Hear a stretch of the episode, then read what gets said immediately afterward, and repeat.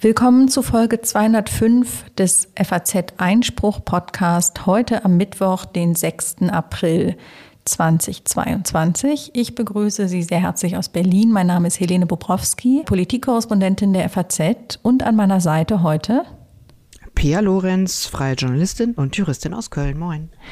Schön, dass du dabei bist, Pia. Wir haben heute ein sehr, sehr, sehr volles Programm. Es ist auch einfach sehr, sehr viel los. Es ist viel los und leider muss ich schon vorab sagen, wenig Erfreuliches. Kann man wohl so sagen. Äh, wir fangen natürlich an mit den grauenvollen Verbrechen in Butscha, also wie immer mit dem Angriffskrieg auf die Ukraine und machen dann weiter mit einem Schwerpunktinterview mit äh, Isabel Lai. Genau, eine Völkerrechtlerin, ähm, die am MPI Heidelberg tätig ist und mit mir spricht über das Strategiedefizit in der deutschen Außen- und Sicherheitspolitik, also eine ja, eine Frage, die sehr theoretisch erstmal klingt, aber durchaus praktische Auswirkungen hat und einiges von dem erklärt, was wir in den vergangenen Jahren gesehen haben. Dann haben wir einen Corona-Block, denn die Ampel macht ja wieder diese Woche einen ziemlich chaotischen Eindruck. Einerseits geht es um die allgemeine Impfpflicht, die am morgigen Donnerstag nun entschieden werden soll und niemand weiß, wie das ausgeht. Dann gibt es ein Rollback in Sachen Quarantäne bzw. Isolation für Infizierte von Karl Lauterbach gestern Abend im Fernsehen. Und die Frage ist, was gilt nun eigentlich in welchem Bundesland, wo muss ich Maske tragen und wo nicht? Hamburg und Mecklenburg-Vorpommern haben sich zu Hotspot-Ländern erklärt. Dazu ein paar kurze rechtliche Sätze. Außerdem hat es heute Morgen, wir zeichnen auf, am Mittwoch um elf bundesweite Durchsuchungen gegen Neonazis gegeben. Ich habe mit dem Kollegen Markus Jung über den Prozess gegen den Mr. Cum-Ex, wie man ihn gerne nennt, Hanno Berger gesprochen, der in dieser Woche vor dem Landgericht Bonn begonnen hat.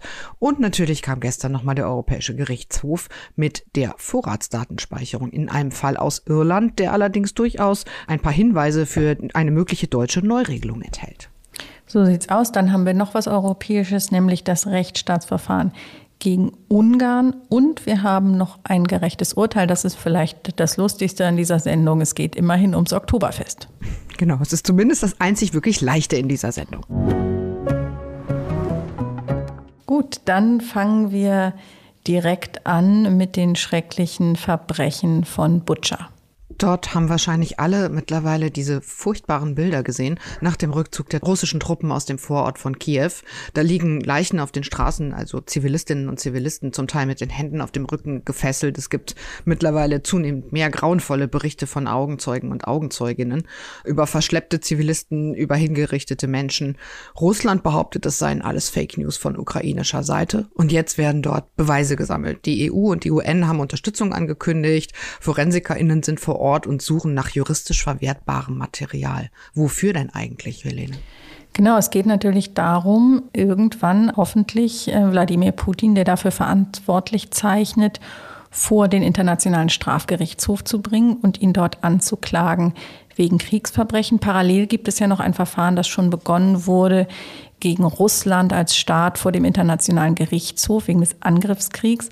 Aber konkret, was jetzt die Forensiker dort suchen, das sind auch Journalisten im Einsatz. Auch ein, ein Kollege von uns ist derzeit in Butscha und es gibt Satellitenaufnahmen, die jetzt amerikanische Journalisten auswerten, weil es tatsächlich total wichtig ist, ganz genau hinzuschauen, was ist wo ähm, passiert. Also die Leichen müssen, so schrecklich das ist, ganz genau äh, fotografiert werden, bevor sie an einen anderen Ort verschafft werden, um ganz genau nachzuweisen, was die Russen dort wann gemacht haben. Weil nämlich das, was wir jetzt im UN-Sicherheitsrat gesehen haben, also der russische Botschafter, der tatsächlich davon spricht, dass es eine inszenierte Provokation der Ukrainer sei, das werden die natürlich auch in späteren Gerichtsverfahren vortragen. Und da muss es wirklich rechtssichere Beweise dafür geben, dass das die Russen waren. Und dann ist natürlich auch noch die, sage ich mal, Tücken des humanitären Völkerrechts, die es da zu umschiffen gilt. Denn, das ist wahrscheinlich vielen Hörern und Hörern klar, eigentlich im Grundsatz gilt, Kampfhandlungen dürfen sich eigentlich nur gegen Kombatanten richten, aber bedeutet wenn, eigentlich gegen Soldatinnen und Soldaten, richtig? Genau, ja, oder eben gegen, was es ja in, in der Ukraine jetzt auch gibt, sozusagen so freiwillige Kampfverbände oder ähnliches, die nicht zur staatlichen Armee gehören, aber dennoch im, im Kampf aktiv sind. Jetzt ist es aber eben so, dass nicht jede Aktion gegen einen Zivilisten automatisch ein Kriegsverbrechen ist, sondern es gibt den sogenannten Kollateralschaden. Also wenn ein Zivilist sich zum Beispiel jetzt ähm, vor einer militärischen Einrichtung aufhält und so zu Schaden kommt, weil äh, Russland einen Angriff auf eine militärische Einrichtung verübt, dann ist das noch kein Kriegsverbrechen, auch wenn von Zivilisten selber ähm, feindselige Handlungen ausgehen, also wenn sie etwa selber schießen oder anderes. So, aber das ist so weiß man jetzt und so kann man auf diesen Bildern natürlich sehr klar erkennen, in Butcher nicht der Fall. Du hast es gesagt, die Menschen liegen mit den Händen gefesselt äh, mit dem Gesicht zum Boden auf dem Rücken, die Hände sind nach hinten gebunden.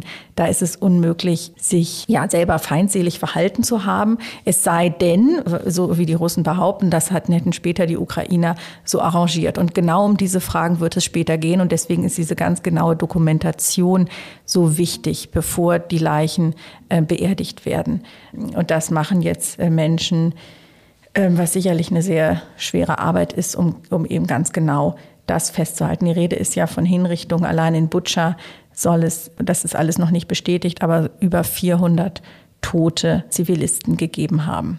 Und in, insgesamt sagen, sprechen die Ukrainer von 7000 Meldungen über Kriegsverbrechen mittlerweile in der Ukraine.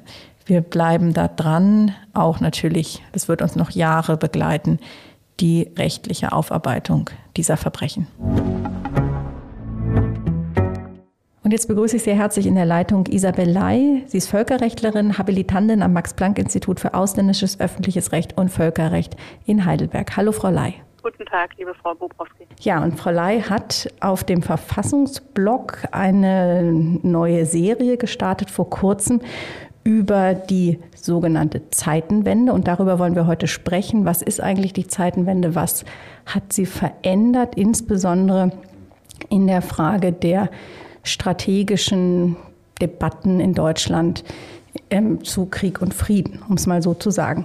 Frau Ley, die Serie auf dem Verfassungsblog heißt Sicherheitsstrategie nach der Zeitenwende, Institutionen, Recht und Politik. Ich fange mal mit einer ganz allgemeinen Frage an. Ist denn das, was wir am 27. Februar gesehen haben, also die Rede von Olaf Scholz im Bundestag, ist das überhaupt eine echte Zeitenwende in der deutschen Außen- und Sicherheitspolitik?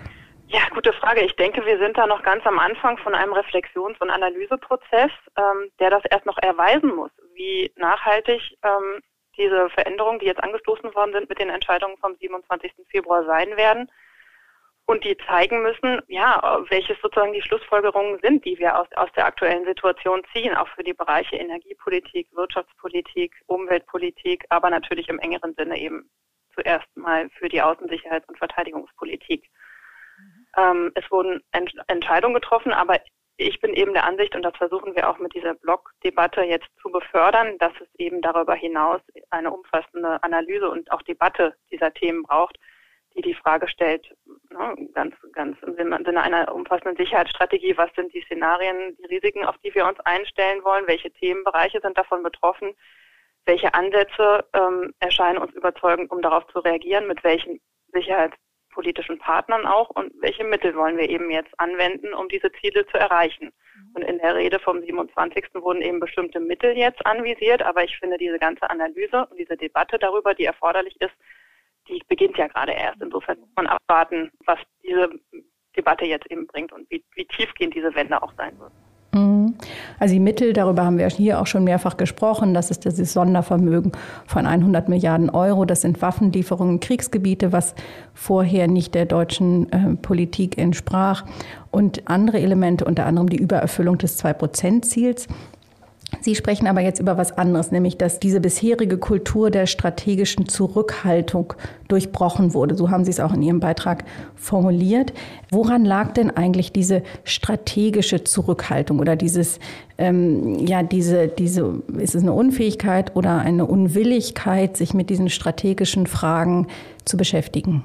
Mhm, genau, also das ist ein Begriff aus der Politikwissenschaft. Vor allem Klaus Naumann und Sönke Neitzel haben diesen Begriff auch geprägt und für mich analysiert. Und damit habe ich eben gearbeitet, auch in diesem Artikel.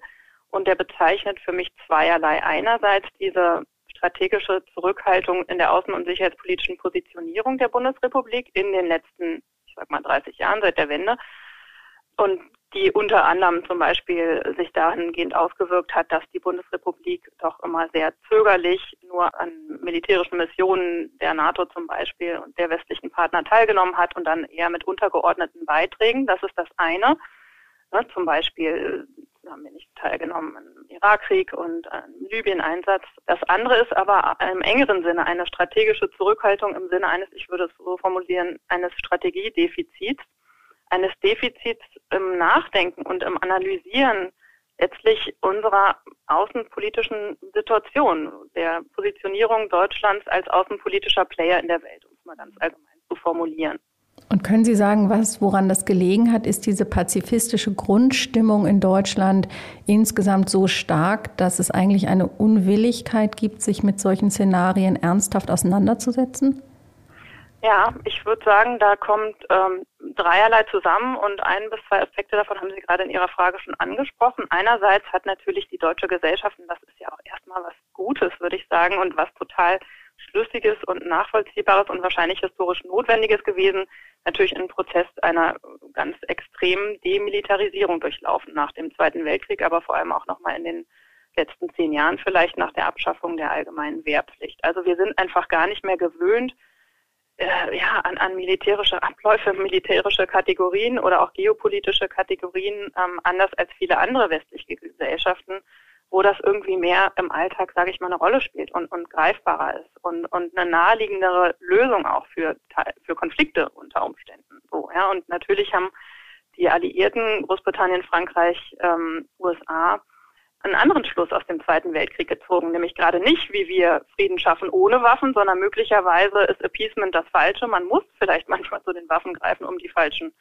zu bekämpfen. Das ist das eine, diese Demilitarisierung, die die Gesellschaft durchlaufen hat ähm, und die dazu führt, dass wir gar nicht in militärischen Kategorien zu denken gewohnt sind äh, und natürlich auch militärische Analysen sich deswegen in der öffentlichen Debatte nicht irgendwie durchsetzen, nicht unbedingt Gehör finden.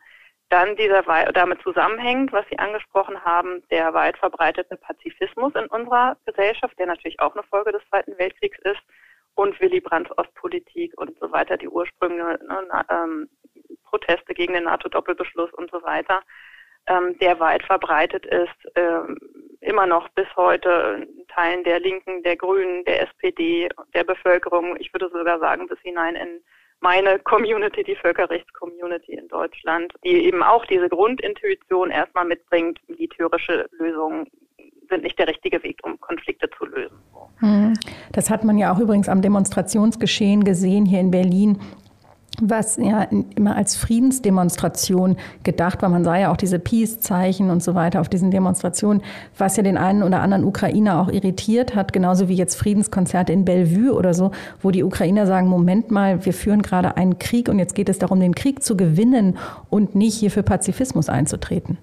Ja, genau. Ich denke auch, dass wir da bei aller Solidarität, die es momentan gibt in der deutschen Gesellschaft ähm, mit der Ukraine und den, den Menschen dort, und auch den Flüchtenden, ähm, dass es da auch sowas wie ja doch wichtige ideologische Unterschiede gibt, die natürlich vor allem in der Person jetzt für uns von André Melnik sozusagen sichtbar werden. Ne? Für die ist eben jetzt ganz klar an der Tagesordnung, dass man sich zur Wehr setzt und auch mit Waffen. Und die haben nicht den Impuls, wir stellen uns denen jetzt ohne Waffen entgegen. Wie sollten sie auch? Ja, man sieht ja in diesen Tagen, was für schreckliche Auswüchse das dann, die, haben sich ja noch nicht mal ohne Waffen entgegengestellt. Selbst mit Waffen führt das ja zu schrecklichen Resultaten aus deren Sicht. Das ist ja absolut nachvollziehbar, so, ja. Insofern, genau, ich, also ich habe das auch beobachtet am 27. Februar. Da gab es in Berlin, das ist so ein bisschen untergegangen in der Berichterstattung, zwei Demonstrationen. Die eine große, über die viel berichtet wurde, wo die Fotos auch in allen Medien gelaufen sind, am, an der Straße des 17. Juni, da am großen Stern. Das war so ein Konglomerat, ähm, also das waren diese, die ist, diese Demo ist gefolgt auf einen Aufruf eines Konglomerats von, ich sag mal, friedensbewegten Organisationen, die aber auch sehr verankert sind in der deutschen Gesellschaft, Verdi, ähm, evangelische Kirche, ähm, auch ökologische Gruppierungen, die Linke war dabei und so weiter und so fort. Und die haben auch in dem Aufruf, und das war wohl auch sichtbar auf Transparenten ähm, und in den Reden, da einen engen Zusammenhang hergestellt zwischen friedenspolitischen Ansinnen und ökologischen ähm, und sozialpolitischen Zielsetzungen. Und andererseits gab es, ich sage mal plakativ auf der anderen Seite des Brandenburger Tors, ähm, äh, auf der östlichen Seite ähm, ein, eine Demonstration, die vom Alexanderplatz losging und sich dann zur russischen Botschaft unter den Linden bewegt hat, die war einem Aufruf gefolgt einer ukrainischen NGO, die in Berlin tätig ist, Feature, ich weiß nicht, ob ich das richtig ausspreche, ich glaube, ich glaube Ukraine Help Berlin. Ich weiß gerade nicht, ob ich es ganz genau richtig im Kopf habe, den Namen dieser NGO. Und da waren, und da auf der Demonstration war ich, weil ich eine ukrainische Freundin habe, die mir den Aufruf dazu geschickt hatte. Bezeichnenderweise gab es auch im Vorhinein da irgendwie ein Durcheinander und mir war erst gar nicht klar, ob das die eine oder die, dass es überhaupt zwei gibt. Das hat sie mir dann äh, klargestellt und die war nicht so multiple, sage ich mal, in den Ansätzen und politischen Zielen. Da gab es überhaupt nicht, da, da war das Thema eben allein der Ukraine-Krieg und die Forderungen waren wesentlich weniger friedenspolitisch ausgerichtet, ähm, nach mehr Waffen. Ne, da war ja erst am Abend zuvor überhaupt die Entscheidung Deutschlands der Bundesregierung gefallen, dass wir nun doch Waffen liefern wollen, nachdem vorher es ja immer hieß, wir liefern nicht in Krisengebiete. Klammer auf, was ja auch nicht so ganz zutreffend ist, äh, wenn man sich die Vergangenheit anguckt, Klammer zu. Also mehr Waffen. Dann wurde auch gefordert, ähm, eine Flugverbotszone über die Ukraine zu richten. Also es war eigentlich rein militärpolitische Zielsetzung, die von dieser Demonstration äh, verfolgt worden. Die war wesentlich kleiner und hat nicht so viel Medienecho hervorgerufen. Aber daran kann man diese Zweiteilung vielleicht auch ganz gut äh, sichtbar machen. Ne? Und ich würde sagen, diese Zeitenwende geht in Richtung ukrainische Demonstration, aber der Rest, der Großteil der, der Demonstrierenden an dem Tag hat auf der anderen Demo demonstriert und die müssen natürlich irgendwie mitgenommen werden. Oder da muss eine, auch eine eine diskursive Verbindung hergestellt wird. Das ist jetzt die Aufgabe. Genau, und es gibt ja den einen Teil, den Sie jetzt beschrieben haben, die ökologisch motivierten, auch, auch linken Gruppierungen, die sich dem Pazifismus zuordnen. Aber in Deutschland, die Konservativen tun sich auch schwer damit, weil sie jetzt seit 16 Jahren natürlich regiert haben und diese Politik einer ja zumindest einem sehr engen wirtschaftlichen äh, Austausch mit Russland, äh, Stichwort Nord Stream 2 und ähnliches natürlich auch mitgetragen haben. Das macht es auf allen Seiten des politischen Spektrums natürlich schwierig, da jetzt eine Neuverordnung vorzunehmen. Ich wollte noch mit Ihnen sprechen über die im engeren Sinne rechtlichen Fragen, die damit zusammenhängen mit dieser sogenannten strategischen Zurückhaltung. Gibt es, also was ja auch, ein, Sie haben es beschrieben als ja auch sozusagen institutionelles Defizit, dass es auch in den betroffenen Ressorts zum Beispiel, aber auch im Bundestag diese strategische Debatte, die Sie fordern, also die Debatte über eine, ähm, ja, über die Ausrichtung Deutschlands in dieser Frage, eine offene Debatte, die möglichst viele Menschen einschließt. Also Faktoren, die diese Debatte beschweren. Können Sie uns noch mal ähm, sagen, worin Sie das, äh, welche Faktoren das sind und was sich da ändern muss? Ja, genau. Vielleicht, wenn ich noch mal einmal einen Schritt vorher ausholen darf. Es gab Versuche, so eine Debatte zu führen. Also eine Debatte wird auch schon seit langem von der sicherheitspolitischen Community in Deutschland gefordert und als Defizit eben formuliert. Stichwort strategische Zurückhaltung, strategisches Defizit. Und es gab durchaus schon Ansatzpunkte der letzten Bundesregierungen, im Plural muss man das schon sagen, ähm, darauf zu reagieren. Es gab den Review-Prozess, der 2014 vom Auswärtigen Amt ins Leben gerufen wurde. Es gab das Weißbuch des Bundesverteidigungsministeriums von 2016. Es gab eine Debatte um die Anschaffung von Kampfdrohnen in der letzten und vorletzten Legislatur ähm, und es gibt ein Weißbuch Multilateralismus des Auswärtigen Amts von 2021. Aber ich würde sagen, alle diese Prozesse und Papiere, da, die wurden durchaus auch mit dem Anliegen geführt, da ich sag mal nicht nur äh, die Bundesregierung sozusagen zu involvieren, sondern auch weitere Teile der Öffentlichkeit, der interessierten Öffentlichkeit mit einzubeziehen. Aber es waren eben gestagte Prozesse vom Außenministerium oder vom Verteidigungsministerium, in denen eine, ich sag mal, eine Fachöffentlichkeit involviert war. Aber eine breitere Öffentlichkeit und eine Debatte in die Gesellschaft hinein wurde vielleicht mit Ausnahme der Kampfdrohnen ein Stück weit ähm, wurde nicht erreicht. Vielleicht war auch der Zeitpunkt dafür nicht der richtige. Ich würde sagen, jetzt ist der Zeitpunkt da. Jetzt haben wir natürlich ein ganz breites Interesse, eine ganz breite Aufmerksamkeit und Annalena Baerbock sei Dank hat sie ja nun auch am 18. März ein, eine Auftaktrede gehalten, in dem sie eine solche Debatte initiieren möchte, mit dem Ziel, dann eben eine nationale Sicherheitsstrategie vorzulegen, was ja die Ampelkoalition sich auch im Koalitionsvertrag vorgenommen hatte. Insofern sind wir in diesem Prozess, aber in der Tat wie Sie es auch schon angesprochen haben, ich würde sagen, ganz wichtig ist es eben nochmal zu fragen, was ist eigentlich der Grund dafür, dass diese, diese Initiativen, die da auch in den letzten Jahren schon erfolgt sind, nicht so richtig nachhaltig waren, dass da nicht eine dauerhafte Debatte entstanden ist, die auch einen institutionellen Ort hatte. und die deswegen auch die richtigen Akteure involviert hat und die deswegen auch möglicherweise in die Bevölkerung weiter hineingereicht hätte, ähm, als es der Fall war. Und da ist meine Analyse eben, dass es da eben auch so eine Art institutionelles Defizit an Verortung für Strategiedebatten gibt in Deutschland. Wenn man in die Bundesregierung guckt, fehlt es an einer Vermittlung, und das, dahin geht auch die Analyse von Klaus Naumann, das ist jetzt nicht alles auf meinem Mist gewachsen, fehlt es an einer Vermittlung von militärischem Sachverstand und außen- und sicherheitspolitischem Sachverstand. Das ist eigentlich die Frage nochmal, wie gestaltet man die Schnittstelle von Verteidigungsministerium und Außenministerium. Es gibt den Bundessicherheitsrat, der entscheidet im Geheimen auf allerhöchster Ebene unter Involvierung der jeweiligen Spitzen dieser Ministerien, aber auch noch anderer über Rüstungsexporte. Der hat sich da thematisch ganz eng entwickelt. Dann gibt es eben das Sicherheitskabinett, das sich ja wohl auch getroffen hat in den letzten Wochen das sind noch mal weniger ähm, Minister, die da sich mit dem Bundeskanzler treffen. Die sind, das wird aber immer nur ad hoc zusammengerufen. Das ist nicht auf Dauer gestellt und trifft sich ja nun auch im Geheimen. Da weiß man dann im Nachhinein, vielleicht gibt es eine Presseerklärung. Aber das ist keine öffentliche Debatte. Aber man könnte ja denken, dass wo wir eine Parlamentsarmee haben, also wo über jeden Einsatz, über jedes Mandat der Bundestag abstimmen muss, könnte man ja denken, der Ort für die Debatte ist das Parlament aus diesem Grund. Genau, also da das Parlament, klar, könnte man denken, das hat sich sicherlich das Verfassungsgericht, das ja diese, dieses Parlamentsheer so institutionalisiert hat im Airwax-Urteil 1994 auch so vorgestellt. Ich würde aber trotzdem sagen, so wie diese, diese Entscheide strukturiert sind, mit denen das Parlament Einsätze der Bundeswehr autorisiert, kann da auch eine solche Debatte nicht so richtig stattfinden, weil die doch sehr auf den Einzelfall bezogen sind, auf den einzelnen Einsatz. Die werden dann für ein Jahr autorisiert in einem ganz bestimmten Gebiet mit einer ganz bestimmten Truppenstärke und ganz bestimmten Fähigkeiten, äh, gewisse ein einsatzinterne Ziele zu erreichen. Aber es gibt eben auch da keine Debatte über diesen Einzelfall hinaus, der sozusagen mal mit einer etwas längerfristigen Perspektive schaut, wie kommen wir aus dem Einsatz wieder raus? Welche Arten von Einsätze wollen wir eigentlich in Zukunft führen mit dieser Bundeswehr? Diese Frage stellt sich ja nach dem Scheitern des Afghanistan-Einsatzes ganz besonders auch wieder im Moment und diesem Umschwenken weg von Out-of-Area-Einsätzen wieder mehr zur Bündnisverteidigung des eigenen Gebiets oder des NATO-Gebiets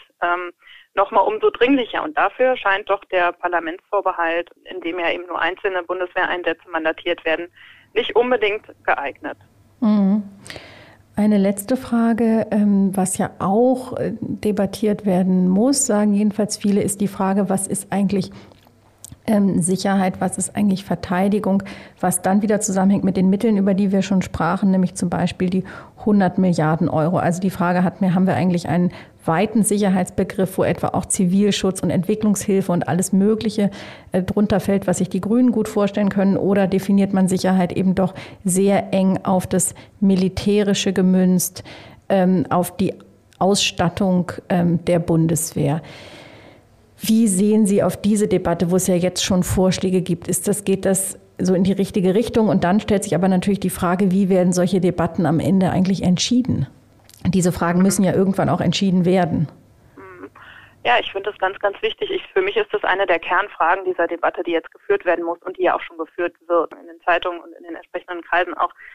Ja, ich, ich habe mir da ehrlich gesagt noch keine abschließende Meinung zugebildet. Ne? Es gibt ja jetzt die Stimmen, die sagen, jetzt sehen wir wieder, es gibt, wie Sie es dargestellt haben, wir müssen zurück zu einer primär außen- und verteidigungspolitischen Sicherheitsbegriff und dann gibt es eben eher die, den Ansatz der Grünen, der übrigens auch schon derjenige war, den Deutschland während es den Vorsitz im UN-Sicherheitsrat hatte, propagiert hat, auch schon in den letzten Jahren, der dahin geht, wir brauchen eben einen erweiterten Ansatz. Also was ich denke, was zentral ist, und das spricht, ich sag mal, jedenfalls für einen vorsichtig erweiterten Ansatz, ist, ja, dass man diese Lektion irgendwie intellektuell und analytisch verarbeiten muss, dass die Annahme, dass man Wirtschaft und Politik, Wirtschaft und Außenpolitik, Wirtschaft und Geopolitik komplett trennen kann oder weitgehend trennen kann, die sich ja auch dann äh, wieder gespiegelt hat in der deutschen Politik. Nord Stream 2 haben Sie schon angesprochen, aber vielleicht auch sogar in der europäischen und äh, globalen Handelspolitik und den Institutionen, die dazugehören. Ähm, diese liberale Annahme und der Trennung von Wirtschaft und Politik, dass die doch stark jetzt hinterfragt werden muss, was wir ja auch im Moment sehen mit den, mit den Bemühungen, vom russischen Gas zu kommen und so weiter. Mhm. Genau, wir sehen das mit Blick auf Russland, die große Unbekannte ja, also große Frage mit einer noch offenen Antwort ist ja die Frage nach China, wo ja auch deutsche Unternehmen sagen jetzt, naja, das Russlandgeschäft ist auch wichtig, aber Wenn das China-Geschäft zusammenbricht, dann können wir hier den Laden dicht machen. Und wir haben das in der vergangenen Legislaturperiode diskutiert in Sachen 5G, also äh, zur Frage, inwieweit machen wir uns abhängig von den Chinesen beim Aufbau unseres Mobilfunkstandards. All diese Fragen sagt jedenfalls, so verstehe ich Sie, Frau Ley, müssen wir müssen jetzt nochmal auf den Tisch, müssen neu diskutiert werden. Die Frage von Ver Verflechtung der, der Welt letztlich, ja, wirtschaftlicher Verflechtung und zu welchem Preis muss das ähm, stattfinden. Also ein Aufruf zu mehr Debatte in erster Linie von Ihnen. Vielen Dank ähm, für Ihre Zeit. Ähm, wir packen den Verweis auf die Serie im Verfassungsblog sehr gerne in unsere Show Notes, damit sich auch alle unsere Hörerinnen und Hörer an dieser Debatte beteiligen können und werden weiter verfolgen, wie sich die Sache gestaltet, dass dieses Momentum der Zeitenwende ja vielleicht dann jedenfalls in dieser Hinsicht etwas Gutes haben könnte. Ich danke Ihnen ebenfalls, hier meine Gedanken ausführen zu dürfen. Vielen Dank, Frau Ley. Dann kommen wir zum nicht zu vermissenden Corona-Block. In dieser Woche ist wieder viel los und wie wir es im Intro schon gesagt haben, es ist viel Chaos los. Am Montag hieß es nach einem Treffen der Gesundheitsministerinnen und Minister der Länder gemeinsam mit Karl Lauterbach relativ überraschend ab dem 1. Mai solle es keine Quarantäne und keine Isolation mehr geben. Zumindest nur noch eine freiwillige. Äh, gestern Abend, ich glaube bei Markus Lanz war es, hat Karl Lauterbach das jetzt wieder zurückgezogen. Genau, und zwar konkret geht es um die Isolation. Das muss man ja immer auseinanderhalten. Isolation betrifft diejenigen, die tatsächlich äh, Corona-positiv sind. Quarantäne sind die Kontakte von ihnen. Und er hat jetzt gestern Abend überraschend gesagt, dass er den Vorschlag einkassieren werde, weil er findet, dass, ja, dass es eine verheerende Wirkung oder eine verheerende Aussage so sinngemäß ist, dass Corona eben doch nicht so gefährlich sei, wenn jetzt Infizierte selber entscheiden könnten, äh, ob sie auf die Straße gehen, ob sie sich unter Leute mischen oder nicht. Ein, sozusagen ein richtiger Befund. Man fragt sich nur, warum kommt er erst so spät mhm. und am Abend im Fernsehen auf die Idee. Wahrscheinlich für den Pressesprecher auch kein besonders schöner Tag gewesen, gestern und heute. Kann man sich ungefähr vorstellen. Ähm, er hat es so begründet, dass die Gesundheitsämter ja darum gebeten haben, diese Isolation nicht mehr verpflichtend zu machen, weil sie nicht mehr hinterherkommen mit der Information, mit der Anordnung äh, der Isolation und so weiter. Und das hört man ja auch aus dem eigenen Umfeld, dass ähm, die Leute teilweise dann die Post vom Gesundheitsamt bekommen, wenn sie schon wieder aus der Isolation raus sind, schon wieder freigetestet sind. Also da ist natürlich angesichts dieser Infektionszahlen auch nicht verwunderlich auch ein ziemliches Chaos. Trotzdem gab es erst diese Ankündigung der Freiwilligkeit. Das hat er jetzt zurückgezogen. Das soll allerdings, das hat er klargestellt, nicht gelten für die Quarantäne, also für Kontaktpersonen. Die sollen am, ab 1. Mai dann tatsächlich selbst entscheiden können, ob sie in Quarantäne gehen oder nicht. Äh, Mohamed Ali, die äh, Fraktionsvorsitzende der Linken, hat schon darauf verwiesen, was das alles auch möglicherweise für Konsequenzen hat für Leute in prekären Jobs, die dann weil es freiwillig ist, möglicherweise eben dann zur Arbeit gehen. Ehrlich gesagt auch nicht nur in prekären Jobs. Ne? Da muss man sich ja schon fragen, wie wird das in Unternehmen dann umgesetzt und genau. so. das, das äh, zieht so viele Folgefragen nach sich. Ich glaube, das wird uns noch ein bisschen beschäftigen. Absolut. Morgen hoffentlich ist ein ähm, Schlusspunkt erstmal für die Debatte um die Impfpflicht. Auch da geht es aber überaus chaotisch zu. Das fing ja, wenn wir uns erinnern, schon sehr chaotisch an mit der Impfpflicht, weil die Ampel im Dezember entschieden hatte, keinen Regierungsantrag vorzulegen, sondern in sogenannte Gruppenverfahren, ins, ins, sogenannte Gruppenverfahren zu gehen, also fraktionsübergreifende Anträge zur Impfpflicht einzubringen. Und so war die offizielle Begründung, weil es sich um eine ethische Frage handele. Und so hat man es ja bei der Organspende und bei der Sterbehilfe auch gemacht. In Wahrheit, und das kommt jetzt immer mehr ans Tageslicht, wurde da natürlich aus der Not eine Tugend gemacht. Die Not besteht deshalb, weil die FDP von Anfang an bei einer Impfpflicht nicht mitgehen wollte oder jedenfalls ganz große Teile der FDP, sodass der Ampel eine Mehrheit fehlte und sie dann versuchte eben über dieses Gruppenverfahren eine Mehrheit zu finden.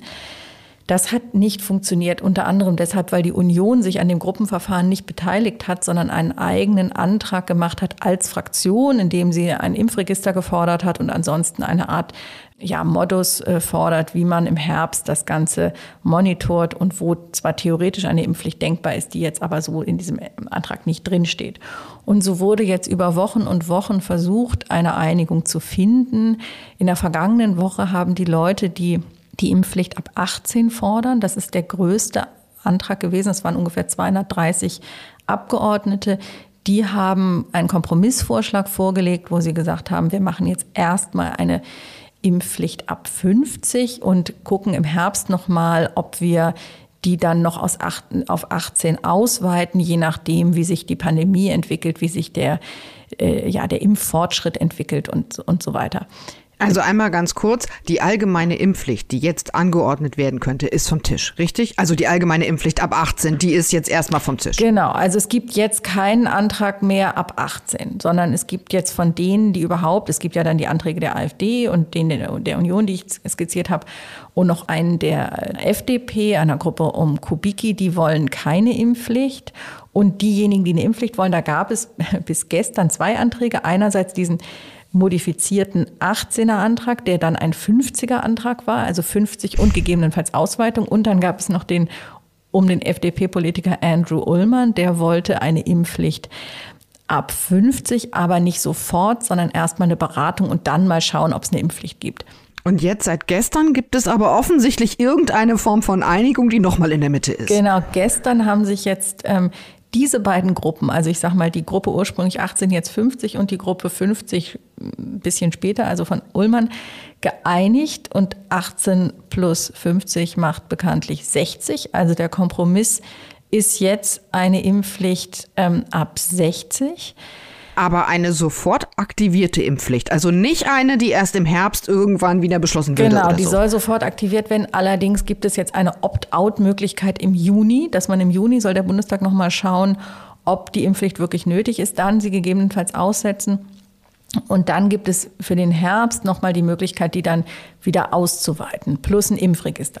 Das ist jetzt der letzte Vorschlag von Dienstagabend. Ist denn dieser Vorschlag jetzt mehrheitsfähig? Also gehen da jetzt genug Abgeordnete mit? Auch von der Union? Also da, der hat etwa ungefähr 300 Unterstützer, so ist es nur eine relative Mehrheit erforderlich. Also bei der Abstimmung am morgigen Donnerstag braucht man nicht die Kanzlermehrheit, die bei 369 liegt, sondern man braucht nur eine relative Mehrheit. Also der Antrag muss relativ am, am meisten Stimmen bekommen. Das ist aber noch nicht ganz klar. Also es wird nicht ohne die Mitwirkung der Union gehen und diese Mitwirkung kann auch in einer Enthaltung liegen. Ja, allerdings rechnen die Ampelparteien, also insbesondere Grüne und, und SPD, die das ja vornehmlich äh, stellen, diesen Kompromissantrag, ähm, rechnen jetzt rum, weil natürlich sie auch eigene Leute haben, die in Quarantäne sind, die in Isolation sind, wo sonst was ist.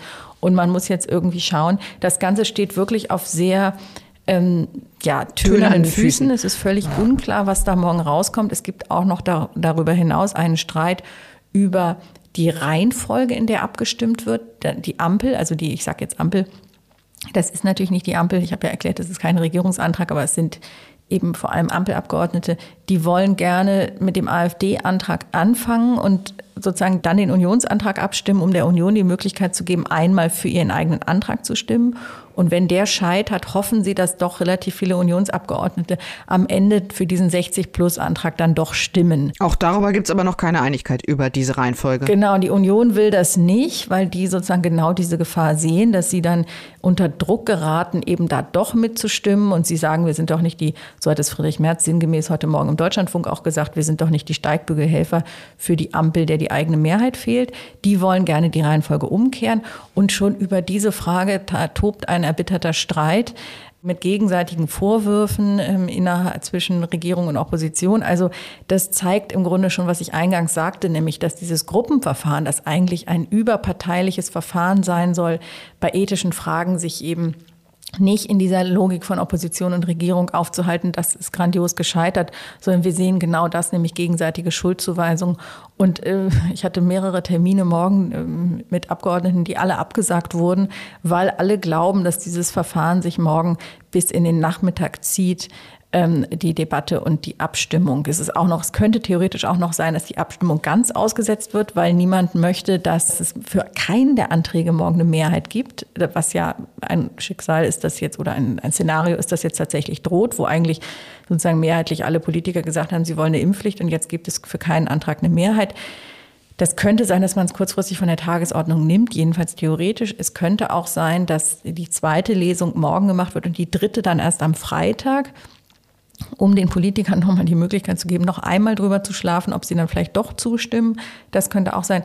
Am Freitag jedenfalls gibt es eine Bundesratssitzung und wenn das jetzt doch alles gut geht, was ja auch sein kann, dann soll sich schon am Freitag der Bundesrat mit dieser Frage beschäftigen und, und zustimmen und damit dann sozusagen den Sack zumachen, dass dann ganz bald das Gesetz in Kraft tritt und diejenigen, die noch nicht geimpft sind, dazu verpflichtet, sich impfen zu lassen und dann ab dem 30.09 verpflichtet zu sein, einen Nachweis vorzulegen. Das wird noch eine sehr, sehr spannende Woche. Wir halten euch natürlich auf dem Laufenden und haben noch ein drittes Corona-Thema dabei, denn die Übergangsfrist ist ja jetzt ausgelaufen in Sachen Corona-Schutzmaßnahmen am 2. April.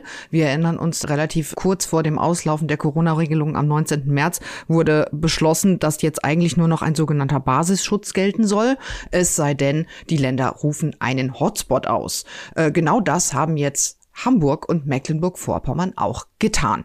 Also im Basisschutz, das heißt in allen anderen Bundesländern, bei dir in Berlin und bei mir hier in NRW, ähm, gelten eigentlich kaum mehr Maskenpflichten, nur noch in öffentlichen Verkehrsmitteln und so weiter. Es gibt keine 2- und 3G-Regelungen mehr für die Gastronomie. Eigentlich gibt es fast nichts mehr, außer Maskenpflichten zum Beispiel in Einrichtungen, in denen vulnerable Personen leben. Anders jetzt in Hamburg und Mecklenburg-Vorpommern. Beide Länder haben von einer Ausnahme ähm, Gebrauch gemacht. Die steht in Paragraph 28 Absatz 8 Infektionsschutzgesetz und da gibt's jetzt halt auch schon richtig viel Trouble. Also man kann als Landesparlament beschließen, dass eine Gebietskörperschaft ein Hotspot ist. Und da geht's schon los sozusagen. Was ist eine Gebietskörperschaft? Jetzt tritt ein Streit in der Ampelkoalition zutage mit ein paar Wochen Verzögerung. Der ist schon ehrlich gesagt ein bisschen absurd und am Ende wird die ganze Kiste vor den Gerichten landen, vermutlich vermutlich. Diese Hotspot-Regelung, die besagt, dass man eben weiterhin praktisch fast alle Corona-Maßnahmen anordnen kann. Vor allem geht es aber immer die, um die Maskenpflicht in Innenräumen, wenn entweder eine neue Mutante mit signifikant höherer Pathogenität auftritt oder wenn aufgrund einer besonders hohen Anzahl von Neuinfektionen oder eines besonders starken Anstiegs an Neuinfektionen eine Überlastung der Krankenhauskapazitäten in der jeweiligen Gebietskörperschaft droht. Jetzt hat Hamburg, ich glaube, die bundesweit zweitniedrigste Inzidenz. Mecklenburg-Vorpommern hat eine relativ hohe Inzidenz. Beide Länder haben ihre Entscheidung, sich jetzt zum Hotspot auszurufen, im Wesentlichen damit begründet, dass sie sagen, es droht eine Überlastung im Gesundheitssystem. Und zwar eben nicht nur, was man halt so kannte, zu viele Corona-Patientinnen und Patienten, sondern auch zu viel ausfallendes Personal. Jetzt ist die große Frage, darf man sich aus diesen Gründen als Hotspot ausrufen? Und wenn ja, dann auch gleich als ganzes Bundesland? Und da kommt jetzt halt der Streit in der Koalition wirklich stark zum Tragen, denn Karl Lauterbach rät quasi als Gesundheitsminister dazu, den Ländern doch bitte mehr Gebrauch von der Hotspot-Regelung zu machen, damit man dann eben mehr Corona-Maßnahmen noch anordnen könne und schlägt Kriterien für die Länder vor, um eben das sozusagen diese sehr schwammige Vorschrift im 28a näher zu definieren, während die FDP darauf hinweist, dass die Hotspot-Lösung an strenge Voraussetzungen geknüpft sei und eindeutig nicht pauschal angewandt, angewandt werden dürfe. Also der Fraktionschef der FDP, der ähm, Herr Dürr, hat noch vor einigen Tagen gesagt, das soll bitte in einzelnen Städten oder Kommunen angewendet werden und nicht in kompletten Ländern. Andere Ansicht Hamburg und Mecklenburg-Vorpommern. Wer soll es jetzt retten? Vermutlich die Gerichte. Es hieß dann schon in der vergangenen Woche, dass die FDP und die AfD in Mecklenburg-Vorpommern angekündigt haben, Klagen zu erheben. Auch in Hamburg hieß es erst FDP und AfD, äh, AfD wollten klagen. Das hat sich dann so ein bisschen erledigt. In Hamburg wird das jetzt wohl nur ein einzelner Abgeordneter sein und explizit nicht die FDP. Ich habe beim Verwaltungsgericht in Hamburg schon mal angerufen. Da liegt Stand Dienstagnachmittag noch keine Klage oder kein Antrag auf einstweiligen Rechtsschutz vor. Aber da wird auf jeden Fall was kommen. Wenn nicht von Parteien oder Fraktionen, dann eben von Bürgerinnen und Bürgern. Da steht auf jeden Fall fest, dass die Anwaltskanzlei Herting aus Berlin, die ja schon in den letzten äh, zwei Jahren relativ viele Klagen gegen Corona-Maßnahmen erhoben hat, da was vorbereitet. Da gibt es also schon Klagen. Mit den Kollegen habe ich gestern mal kurz gesprochen und habe danach gefragt. Die sondieren gerade noch ein bisschen die Lage, haben aber definitiv vor, da Feststellungsklagen einzureichen. Die haben eben auch schon Aufträge von potenziellen Mandantinnen und Mandanten, wollen dann natürlich gegen einzelne Regelungen vorgehen. Also man kann ja jetzt nicht sagen, keine Ahnung, ich bin gar nicht Mitglied im Fitnessstudio, ich möchte aber bitte ohne Maske ins Fitnessstudio gehen, sondern da braucht man natürlich Betroffene, um da klagen zu können. Die Argumentation ist ja relativ klar. Eine Vorschrift der Verordnung Verordnung soll nicht gelten, weil die zugrunde liegende Verordnung eben jetzt zum Beispiel in Hamburg ihrerseits rechtswidrig ist, weil sie quasi die Voraussetzungen der Ermächtigungsgrundlage vom Bund gar nicht einhält. Da haben wir es ja auch mit einem Problem zu tun, das vorprogrammiert war. Ich kann mich dran erinnern, als Absolut. diese Hotspot-Regelung kam, dass man nicht richtig sagen konnte, was eigentlich ein Hotspot ist. Und jetzt eskaliert die ganze Sache auf diese Weise. Also man kann sagen, in der Corona-Frage, wo wir schon lange ein Chaos gesehen haben, hat das nochmal extrem zugenommen.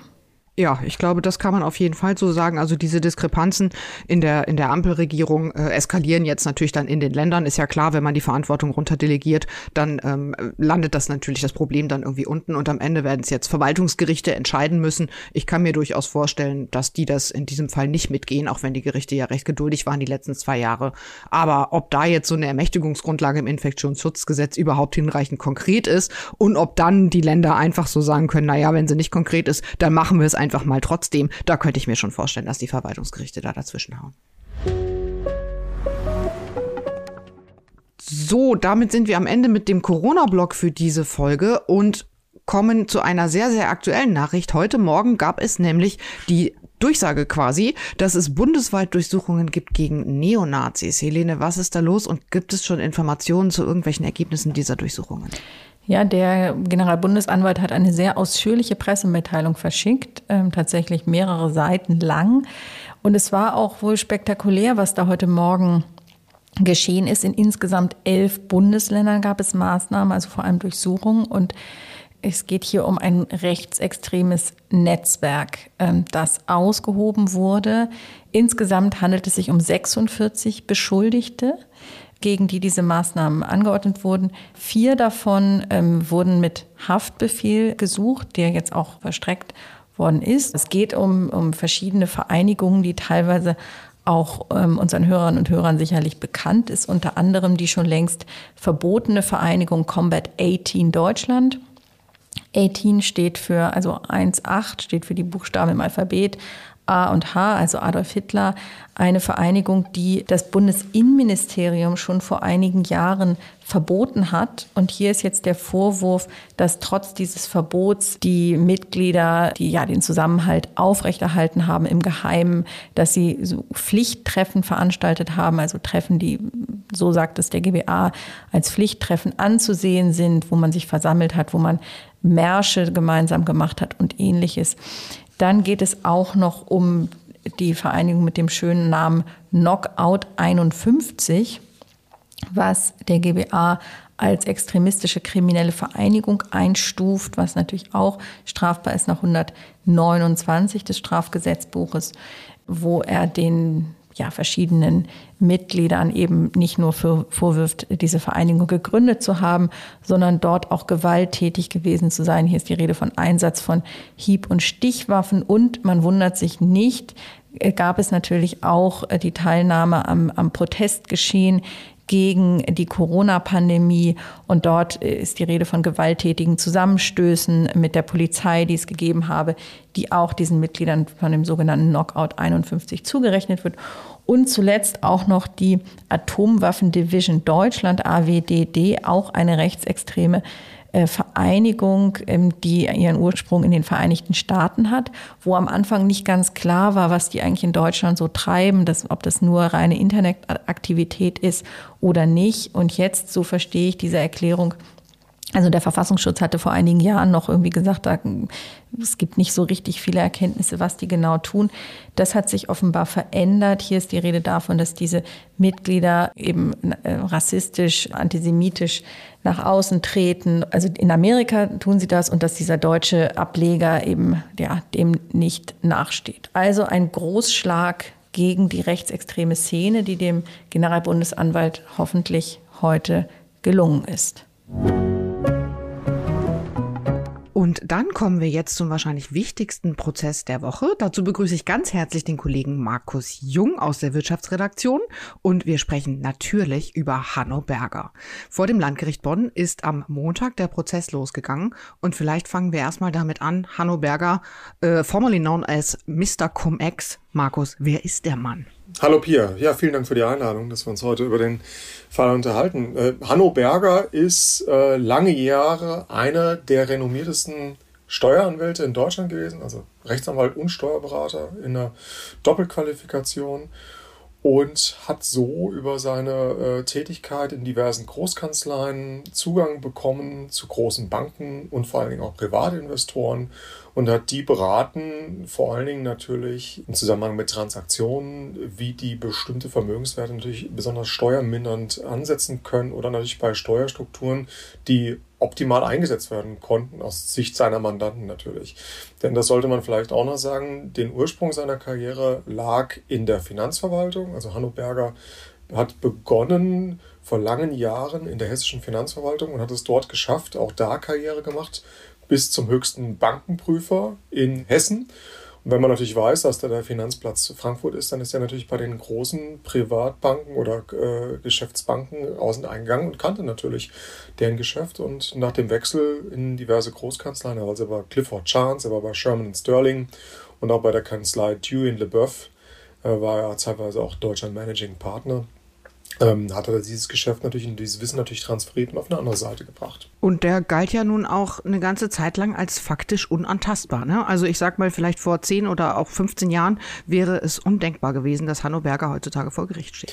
Ja, sowohl wenn man ihn kennt als Person, also wie er so körperlich und als Person rüberkommt und natürlich auch vom, vom Know-how, um das mal vielleicht ein bisschen aufzusplitten. Wer die Person Hanno Berger nicht kennt, das ist ein, ein Mann, auch heute mit 71 Jahren, immer noch eine sehr imposante Erscheinung, ist also deutlich über 1,90 Meter groß, sehr breite Schultern, sehr breit gebaut. Also ein wuchtiger, großer Mann, ein starker Mann, der äh, auch entsprechend natürlich sein Organ laut einsetzen konnte. Das äh, wissen wir aus äh, diversen Artikeln bzw. auch Büchern, die mittlerweile über das Innenleben seiner früheren Kanzlei geschrieben wurden. Das weiß auch ich aus diversen Gesprächen, die ich im Rahmen meiner Recherche geführt habe, dass das also nicht immer ganz leise zuging in der Kanzlei, muss man sozusagen. Und wenn man natürlich ähm, in Kombination so ein Auftreten, Fachwissen und halt auf der anderen Seite, er hat ein unglaublich gutes Netzwerk gehabt, sehr viele Kontakte, war sehr einflussreich sowohl nicht nur in der Wirtschaft, sondern auch Wirtschaft, in der Politik. Ne? Genau, in, der, in, die Politik hinein kamen ja unlängst äh, Berichte, dass ähm, gerade im Zusammenhang mit der FDP es sehr enge Kontakte gegeben hat, aber nicht nur da, äh, vor allen Dingen halt auch in die Verbände rein, in die Ministerien und da aller vorderst, die jetzt für unseren Fall sehr relevanten, natürlich das Bundesfinanzministerium, da hat er offenbar äh, wirklich es geschafft, in die relevanten äh, Fachabteilungen Leute zu platzieren äh, die ihn da immer regelmäßig und gut informiert haben über neuere Gesetze und Verordnungen, die da kommen sollen. Trotzdem hat dieser, ich sage mal, ehemalige Star sich dann im Jahr 2012 abgesetzt, als der Boden in Sachen Cum-Ex ziemlich heiß wurde, und zwar in die Schweiz und hat seitdem nie wieder deutschen Boden betreten, oder? Das stimmt. Ähm, die Generalstaatsanwaltschaft in Frankfurt hat im November 2012 ähm, die damalige Kanzlei von, von Hanno Berger die er mittlerweile dann gegründet hatte, ähm, mit dem, wie man ja heute weiß, Kronzeugen der Staatsanwaltschaft in Köln. Ähm, und die wurde durchsucht und Hanno Berger hat das mitbekommen, hat auch mitbekommen, dass die Polizei bei ihm zu Hause in, äh, in der Nähe von Frankfurt gewesen ist, auf seinem Privatanwesen äh, und hat sich dann äh, postwendend abgesetzt in die Schweiz, wo er schon vorher einen zweiten Wohnsitz hatte, im Kanton Graubünden also auf knapp 1800 Metern Höhe, sehr pittoresk, sehr schönes Bergdorf. Und da hat er dann tatsächlich die letzten jetzt, ja, muss man fast sagen, zehn Jahre gelebt, bis dann äh, es natürlich auch zwischenzeitlich mal eine Durchsuchung gegeben hat vor einigen Jahren, aber er wurde letztes Jahr im Sommer gab es dann also Besuch von der Polizei, die ihn dann in Abschiebehaft genommen hat. Wie kam es denn eigentlich dazu, wenn ich das mal kurz zwischenfragen darf? Denn die Schweiz liefert ja normalerweise bei Steuerhinterziehung nicht aus. Genau, kurzer Exkurs. Steuerhinterziehung äh, wird in der Schweiz vom dortigen Fiskus nicht als Fiskalstraftat gesehen, sondern nur als Ordnungswidrigkeit. Die alleine berechtigt nicht zur Auslieferung an das äh, Heimatland Deutschland. Das ist ein ganz wichtiger Punkt. Äh, wo die Schweizer es aber äh, deutlich kritischer sehen, ist beim Stichwort Anlagebetrug. Das war aber auch den deutschen Behörden äh, klar. Allerdings musste man da erst auf ein deutliches Signal vom Oberlandesgericht Frankfurt warten. Es gab nämlich auch eine Auseinandersetzung in Deutschland zwischenzeitlich wegen den Haftbefehlen, die gegen Berger vorlagen aus Wiesbaden. Und dann hat das OLG Frankfurt entschieden, dass die von Berger mutmaßlich begangenen Taten auch nicht nur eine schwere Steuerhinterziehung darstellen können, sondern einen gewerbsmäßigen Bandenbetrug. Und damit waren wir gewissermaßen im Boot weil ja dann auch von deutscher Sicht qualifiziert wurde, Moment mal, das, was da passiert ist damals im Zeitraum, wir reden ja über Taten, die zwischen 2007 und 2011 äh, jetzt liegen, zumindest wenn wir über das äh, Bonner Verfahren sprechen, das ist nicht nur eine Steuererziehung, das kann auch ein, ein Betrug sein. Ja. Und ähm, daraufhin kam es zum Umdenken, um mal bei, bei den Schweizer Behörden. Die haben äh, Berger dann festgesetzt, er saß dann jetzt mehrere Monate in Abschiebehaft, in Schweizer Gefängnissen, hat sich dagegen gewehrt, sowohl bis zum Bundesstrafgericht, das ist so vergleichbar mit den Strafsenaten beim BGH. Als das dann äh, kurz vor Weihnachten gegen ihn entschieden hat, Beschwerde zurückgewiesen wurde, hat er sich nochmal weitergewendet an das Bundesgericht in Lausanne. Das ist dann gewissermaßen nochmal eine Stufe weiter oben drüber. Man würde fast sagen, das ist wahrscheinlich dann nochmal übergeordnet das Bundesverfassungsgericht. Äh, dass ich da nochmal mit dem Fall auseinandersetzen müsste. Und auch da gab es dann vor wenigen Wochen die Entscheidung Nein. Die äh, Abschiebeentscheidung gegen Hanno Berger hat Bestand. Er wurde also ausgeliefert in Konstanz, wurde dann in Gewahrsam genommen, direkt von äh, Staatsanwälten aus Frankfurt, äh, verbracht in eine Justizvollzugsanstalt in Hessen. Und da sitzt er jetzt und äh, muss jetzt dann pendeln gewissermaßen, beziehungsweise ja nicht, wie wir jetzt heute wieder ganz äh, jüngst wissen. Ne? dann kommen wir jetzt mal zu dem Verfahren, das jetzt vom Landgericht Bonn losgegangen ist. Was wird ihm da jetzt eigentlich genau vorgeworfen? Vielleicht einmal faktisch und wir sind ja immer noch der Einspruch-Podcast, auch rechtlich. Also welche Delikte werden ihm denn zur Last gelegt? Also, ähm, Berger soll in den Jahren, also man muss mal klarstellen, Berger, auch wenn es immer mal wieder anders dargestellt wird, ist nicht per se der Erfinder dieses Dividendenstrippings oder dieser Aktienkreisgeschäfte, sondern die wurden schon zuvor lange Jahre praktiziert zwischen den Banken selbst. Aber was ähm, man sagen kann, Berger ist einer der allerersten, der es geschafft hat, da unter Anschaltung verschiedener anderer Akteure, Depotbanken, aber vor allen Dingen äh, Leerverkäufer im Ausland, dieses Prinzip dieses Dividendenstrippings unter Einbehaltung von Kapitalertragssteuern oder Auszahlung oder Mehrfacherstattung von Kapitalertragssteuern, die so nie angefallen sind, das zu öffnen für Privatinvestoren. Und zwar irgendwann äh, wie er es auch verschiedentlich dokumentiert ist, ab dem Jahr 2006 spätestens. Mit der Idee ist man natürlich dann von Anwaltsseite aus zu verschiedenen Banken gegangen und hat dann da auch Gleichgesinnte getroffen. Die Namen, die da zu nennen sind, sind vor allem die Hamburger Privatbank MM Warburg. Die kennen ja auch schon viele aus den ersten Cum-Ex-Strafprozessen, die schon bereits am Landgericht Bonn laufen, gelaufen sind. Ähm, dann muss man sicherlich noch nennen ähm, den Londoner Zweig der Hypo-Vereinsbank, denn da haben Aktienhändler ähm, fleißig geholfen, die Aktienstrukturen auch voranzubringen und natürlich auch zu platzieren. Äh, dann gab es noch ein großes Brokerhaus, in, oder das gibt es noch, das nennt sich iCap, hat damit geholfen, Aktien äh, zu organisieren, weil man damit natürlich auch äh, massiv Vermögenswerte in Milliardenhöhe bewegen musste, um am Schluss dann einen Ertrag zu erzielen in dieser Millionenhöhe.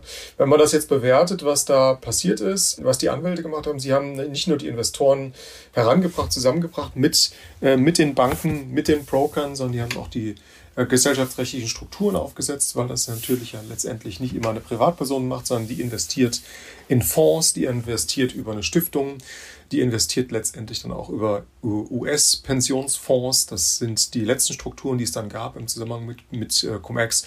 Da waren die, die Anwälte der, der früheren Kanzlei von Hanno aktiv nach Ansicht der Staatsanwaltschaft und ähm, deswegen wertet man das als Bestandteil der schweren Steuerhinterziehung, ist aber auch noch ein Stück weitergegangen. Wir haben eben schon über den Betrug gesprochen und sieht da auch eine Qualifikation des Betrugs. Wenn wir über den Strafrahmen sprechen, muss Berger in dem Bonner Verfahren mit einer, im Falle einer Verurteilung äh, mit einer Freiheitsstrafe von bis zu zehn Jahren rechnen.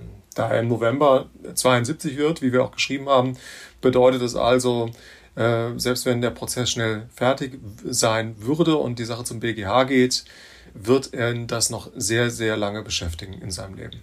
Und der Vorwurf an ihn selbst ist ja, dass er sich quasi selbst und seinen Kanzleipartner, der eben mittlerweile als, als Grundzeuge ausgesagt hat, in dem ersten, glaube ich, äh, Cum-Ex-Prozess, wenn ich mich da nicht täusche, dass er sich quasi selbst bereichert hat. Also rund 27 Millionen Euro werden ihm da zur Last gelegt. Ne? Und eben diese, diese massive Schädigung des Staates. Da geht es ja um dreistellige Millionensummen, die keiner im Prinzip genau beziffern kann, korrekt? Genau, ja, von, von wird in den zweiten Punkt mal aufgegriffen. Es geht in dem, in dem Bonner Verfahren um äh, behaupteten Steuerschaden von 278 Millionen Euro, das stimmt. Äh, die Summe ist natürlich nochmal ein bisschen äh, genauer aufgeschlüsselt, aber ich runde das jetzt mal so auf, beziehungsweise eher ab. Ähm, und tatsächlich ist es so, dass er natürlich dann äh, Beraterhonorare bekommen hat. Und dann kommen wir zu dem Thema, äh, was hat er daraus verdient? Wie ist denn eigentlich seine persönliche Bereicherung? Äh, in der Thematik, dann ist es natürlich auch eine Frage, die sich in der späteren äh, Vermögensabschöpfung natürlich auch stellt. Na, was hat er aus diesen Geschäften verdient? Was hat er für Gewinne rausgezogen? Was kann man bei ihm rausholen? Äh, da weiß man, dass man in diesem konkreten Komplex, ähm, der, um den es jetzt in Bonn geht, insgesamt ähm, ungefähr ein Zehntel des Gewinns bekommen hat über eine, eine, Vereinbarung. Die gingen gemeinsam an ihn und an seinen damaligen Kanzleipartner, sodass man also Pras pro Toto sagen kann, 27 Millionen, roundabout zwischen den beiden wurde dann nochmal gesplittet, 13 bis 14 Millionen die da konkret im Raum stehen.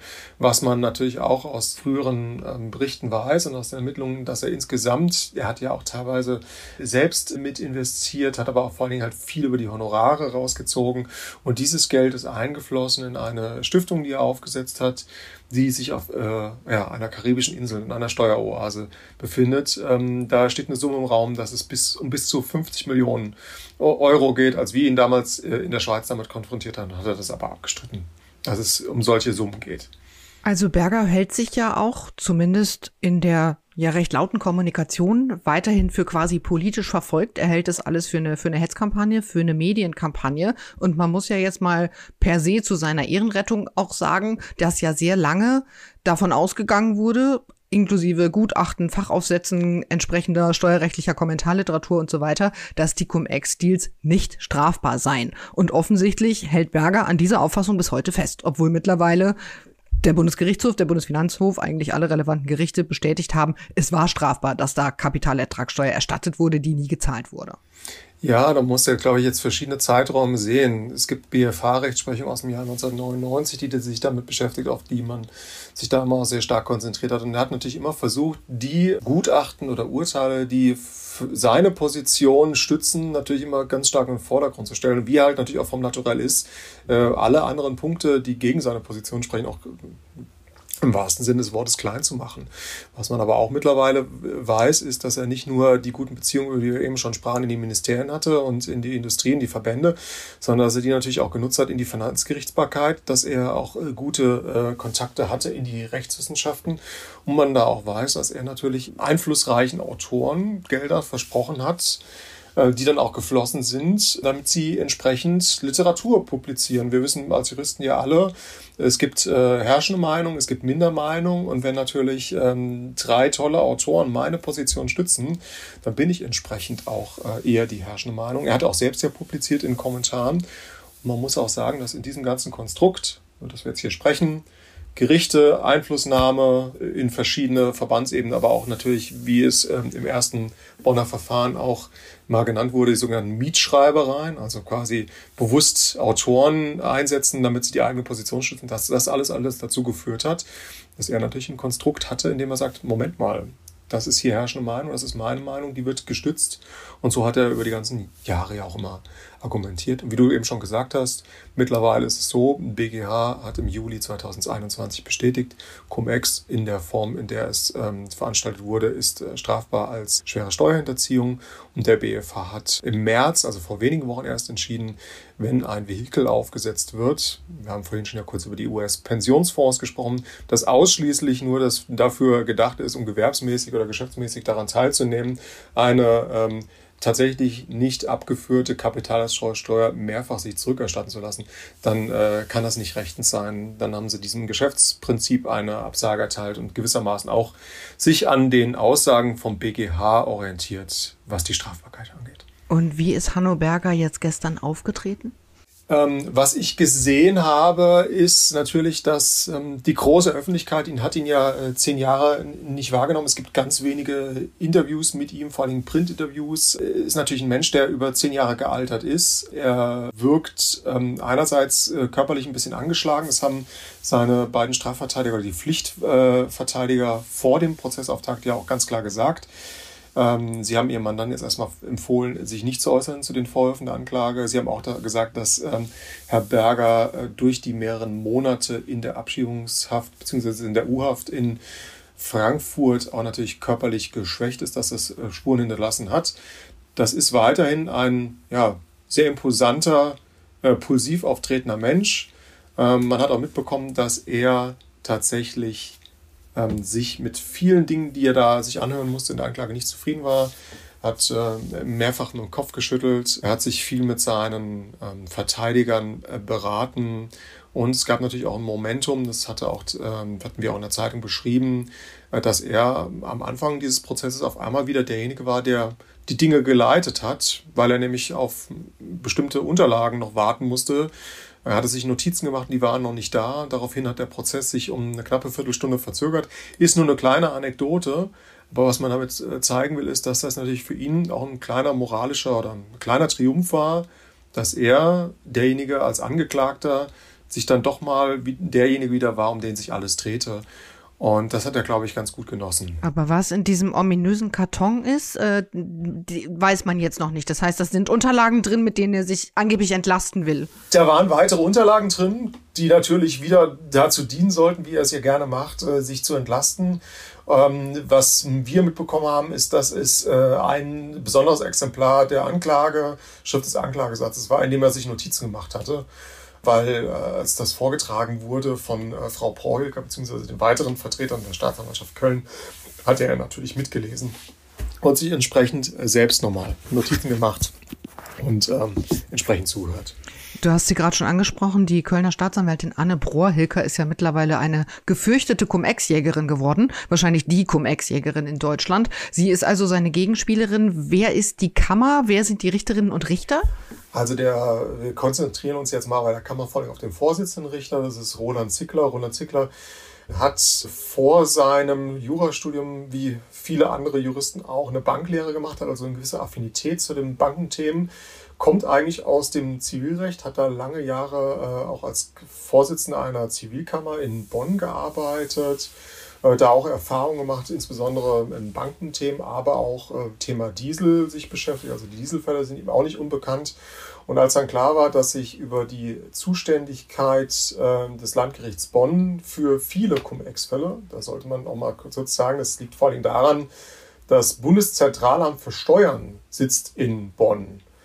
Und dort äh, sind viele äh, Depotbanken und Banken mit den Steuerbescheinigungen hin für ihre Mandanten und die wurden da gewissermaßen eingereicht. Das heißt also quasi, dort war, wenn man so, so sagen will, der physische Ort der Steuerhinterziehung oder des Versuchs der Steuerhinterziehung. Deswegen war schnell klar, es wird sich viel in Bonn ab, äh, stattfinden und da hat die Justiz in der Organisation, auch das Landgericht gesagt, wir gründen hier neue äh, große Strafkammern, große Wirtschaftsstrafkammern. So ist er damals in 2018 äh, auf die Wirtschaftsstrafkammer gekommen, die dann ab äh, dem Herbst 2019 fast ausschließlich da bin ich mir jetzt nicht hundertprozentig sicher, aber ich meine schon fast ausschließlich diese Cum-Ex-Fälle macht. Und das ist jetzt das vierte Verfahren, das Zickler führt. Das erste Verfahren war gegen zwei britische Börsenhändler, ging mit milden Urteilen, mit Bewährungsstrafen zu Ende, aber natürlich auch mit der Einziehungsanordnung von 176 Millionen Euro bei der Warburg Bank, über die wir vorhin schon kurz gesprochen haben.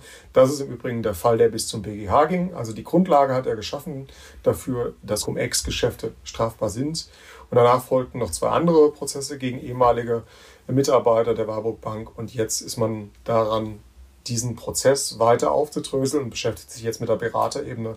Hanno Berger ist der erste Rechtsanwalt, der sich mit diesem Thema beschäftigen muss. Hält Deutschlands Finanzindustrie jetzt den Atem an? Also ob und was Berger möglicherweise auch über wen auspacken könnte? Das weiß ich nicht, aber ich habe mit anderen Journalisten besprochen, die den Fall auch sehr intensiv äh, betreuen und gut kennen. Ähm, es ist nicht auszuschließen, dass Berger da noch den einen oder anderen Spin oder eine Überraschung bereithält.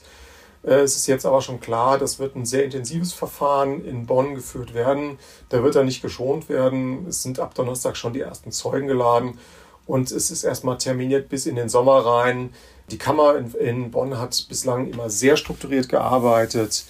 Äh, und man muss abwarten, wie er die Doppelbelastung mit einem zweiten Verfahren in Wiesbaden, das, wie ich vorhin kurz angekündigt habe, eigentlich hätte nächste Woche starten müssen. Vielleicht ganz kurz einmal reingefragt, wieso gibt es denn überhaupt zwei Verfahren und wieso laufen die parallel zueinander? Weil es unterschiedliche Lebenssachverhalte sind. In dem Bonner Verfahren geht es um die Beratung und Tätigkeiten zusammen. Aber die große Klammer ist und bleibt die Geschäfte äh, der Privatbank MM Warburg, währenddessen wir im äh, Wiesbadener Verfahren ähm, historisch viel früher. Da geht es um Cum-Ex-Geschäfte, die Hanno Berger abgewickelt haben soll, auch wieder unter Mitarbeit der Hypo-Vereinsbank Bank für einen Immobilieninvestor, der ist zwischenzeitlich verstorben, deswegen kann man den Namen jetzt hier auch mal nennen, Raphael Roth, der da äh, auch investiert hatte in Cum-Ex-Geschäfte. Und das geht also um unterschiedliche Lebenssachverhalte, die in Wiesbaden schon seit 2017 angeklagt waren Berger hat sich diesem Verfahren, obwohl er uns auch gesagt hat, er will sich diesem Verfahren stellen, erstmal entzogen, hat da ärztliche Atteste vorgelegt. Dann kam es zu der Abschiebung, über die wir jetzt auch schon gesprochen haben. Und normalerweise hätte man, um auch aus Prozessökonomie oder Effizienzwillen das einfach schneller voranzutreiben, beide Verfahren koppeln können. Das wurde auch vielfach in den Medien angesprochen. Man hätte vermutlich auch eine bereits erfahrene Kammer das zutrauen können, in Bonn diese Sachverhalte zusammenzufassen. Aber äh, der springende Punkt ist, da müssen sich auch die Staatsanwaltschaften einigen. Das hat offenbar nicht funktioniert. Das haben äh, die Gerichte auch äh, dann zwischenzeitlich kommuniziert, dass ähm, das eine Zustimmung bei der Staatsanwaltschaft, also sowohl Staatsanwaltschaft Köln als auch Generalstaatsanwaltschaft Frankfurt bedingt hätte und das hat nicht stattgefunden. Dadurch haben wir jetzt die Situation Berger in zwei Prozessen. Das heißt, die Gerichte müssen sich auch ständig absprechen, ne? Also weil diese Prozesstage ja nicht äh, parallel stattfinden dürfen. Ja, es sind unterschiedliche Tage. Er wird dann immer mit einem Auto der Justiz hin und her gefahren, diese knapp 160 Kilometer. Aber er hat jetzt ein bisschen Spielraum gewonnen, auch die Justiz hat Spielraum gewonnen, weil gerade heute Morgen, kurz bevor wir miteinander jetzt diesen Podcast aufnehmen, hat das Landgericht Wiesbaden mitgeteilt, weil sich der neue Pflichtverteidiger in Wiesbaden noch länger in den Fall einarbeiten muss, wird der Prozessauftakt, der für kommende Woche angesetzt war, um zwei Monate verschoben. Das Wiesbadener Verfahren gegen Hanno Berger beginnt also erst am 2. Juni diesen Jahres. Diesen kleinen Bogen können wir jetzt vielleicht auch noch mal gerade machen, denn die eigentlichen äh, Verteidiger von Hanno Berger haben, ihre Man haben ihr Mandat niedergelegt vor kurzem, ne? in dem Wiesbadener Verfahren. In beiden Verfahren, denn auch im Bonner Verfahren hat der Pflichtverteidiger, ein Strafverteidiger aus Bonn und der andere, glaube ich, aus Olpe, die jetzt nicht die dezidierten Steuerstrafrechtler sind oder Wirtschaftsstrafrechtler. Ähm, das steht ja auch bei uns in der Zeitung, dass der eine eher mit Kapitalverbrechen äh, zu tun hatte oder eher in einem anderen Milieu tätig gewesen ist. Und ja, in Wiesbaden ist das genau das Gleiche. Ähm, Berger hatte ähm, neben einem Kapitalmarktrechtler äh, noch zwei Strafverteidiger äh, aus Bayern ähm, mandatiert. Äh, ganz früher im Wiesbadener Verfahren war ja sogar mal Wolfgang Kubicki als einer von mehreren Strafverteidigern aufgeführt, hat das Mandat aber schon vor längerer Zeit niedergelegt. Und diese, und diese drei äh, Strafverteidiger haben vor ein paar Wochen das Mandat niedergelegt. Wie man so hört aus dem Umfeld und was man auch so liest, äh, geht es so ein bisschen um das Thema Beratungsresistenz. Und wie ich schon vorhin gesagt habe über die Person Hanno Berger, er bestimmt halt gerne weiterhin selbst und hat die Fäden gerne in der Hand. Und da hat es offenbar in der Zusammenarbeit mit anderen sehr erfahrenen Strafverteidigern einfach nicht geklappt. Und dann zieht man die Konsequenzen. Dann darf man jetzt sehr gespannt sein, welche Fäden Hanno Berger in den nächsten Monaten in der Hand behalten kann. Markus, ich danke dir sehr für dieses Update zum Prozessbeginn. Ich bin mir sicher, wir werden von dir noch einiges hören zu einem oder beiden Verfahren, die jetzt auf Hanno Berger zukommen. Vielen Dank, Markus. Vielen Dank, Pia. Danke für die Einladung. Ciao. Dann kommen wir jetzt zu einer Entscheidung des Europäischen Gerichtshofs zu unserem Lieblingsthema Vorratsdatenspeicherung. Es ist schon die gefühlt zehnte Entscheidung des EuGH dazu. In diesem Fall geht es auch nicht um einen deutschen Fall, sondern um einen irischen. Und zwar um einen sehr grausamen Sexualmord, der auch schon einige Jahre zurückliegt. Der Mann, der wegen dieses Mordes verurteilt worden ist, moniert, dass Telekommunikationsdaten verwendet worden seien, um ihn zu verurteilen. Diese Daten hätten nicht erhoben und nicht verwendet werden dürfen in dem Strafverfahren gegen ihn. Und das hat dann am Ende ein irisches Gericht dem EuGH vorgelegt, der jetzt entschieden hat. Und da vielleicht mal als allererstes, warum ist das überhaupt für Deutschland relevant, Helene? Genau, es ist ja auch noch ein deutsches Verfahren anhängig und zwar schon seit einigen Jahren. Ursprünglich wollte der Gerichtshof wohl beide Verfahren zusammenfassen. Das hat er jetzt aber nicht getan, sondern erstmal über den irischen Fall geurteilt. Aber man kann daraus ziemlich klar ableiten, wie das deutsche Verfahren wohl ausgehen wird. Der EuGH hat jetzt wirklich, du hast gesagt, gefühlt das zehntes Mal, ich glaube, es stimmt so ungefähr, es ist vielleicht etwas weniger. Er hat aber diese Leitplanken für die Vorratsdatenspeicherung jetzt wirklich schon relativ häufig äh, klargezogen und in diesem Fall noch einmal, indem er sagt, dass die Speicherung von Verkehrs- und Standortdaten nur bei einer ernsten Bedrohung für die nationale Sicherheit zulässig ist. Also gerade nicht bei einem quasi einzelnen Kriminalfall, egal wie schwer der auch sein mag, richtig? Genau, also er unterscheidet eben zwischen der nationalen Sicherheit und der öffentlichen Sicherheit. Und das ist ja wahrscheinlich im täglichen Sprachgebrauch ist das durchaus was, was mal durcheinander gehen kann. Und der EuGH sagt aber ziemlich klar in dieser Entscheidung der Großen Kammer, dass das zwei völlig unterschiedliche Dinge sind. Nationale Sicherheit definiert er als, als ein Angriff auf die tragenden Strukturen eines Landes, eine unmittelbare Bedrohung der Bevölkerung und nennt als Beispiel Angriffe von Terroristen. Also eine punktuelle Gefährdung des Staates in seinen Grundfesten, würde ich jetzt mal mit meinen eigenen Worten sagen. Und sagt dann, die Störung der öffentlichen Sicherheit durch Straftaten sei damit eben überhaupt gar nicht zu vergleichen, denn das sei eine dauerhafte, sozusagen anhaltende Gefahr ähm, was ja auch stimmt. Also Straftaten, auch schwere Straftaten, Straftaten gibt es halt, halt, immer. Ja.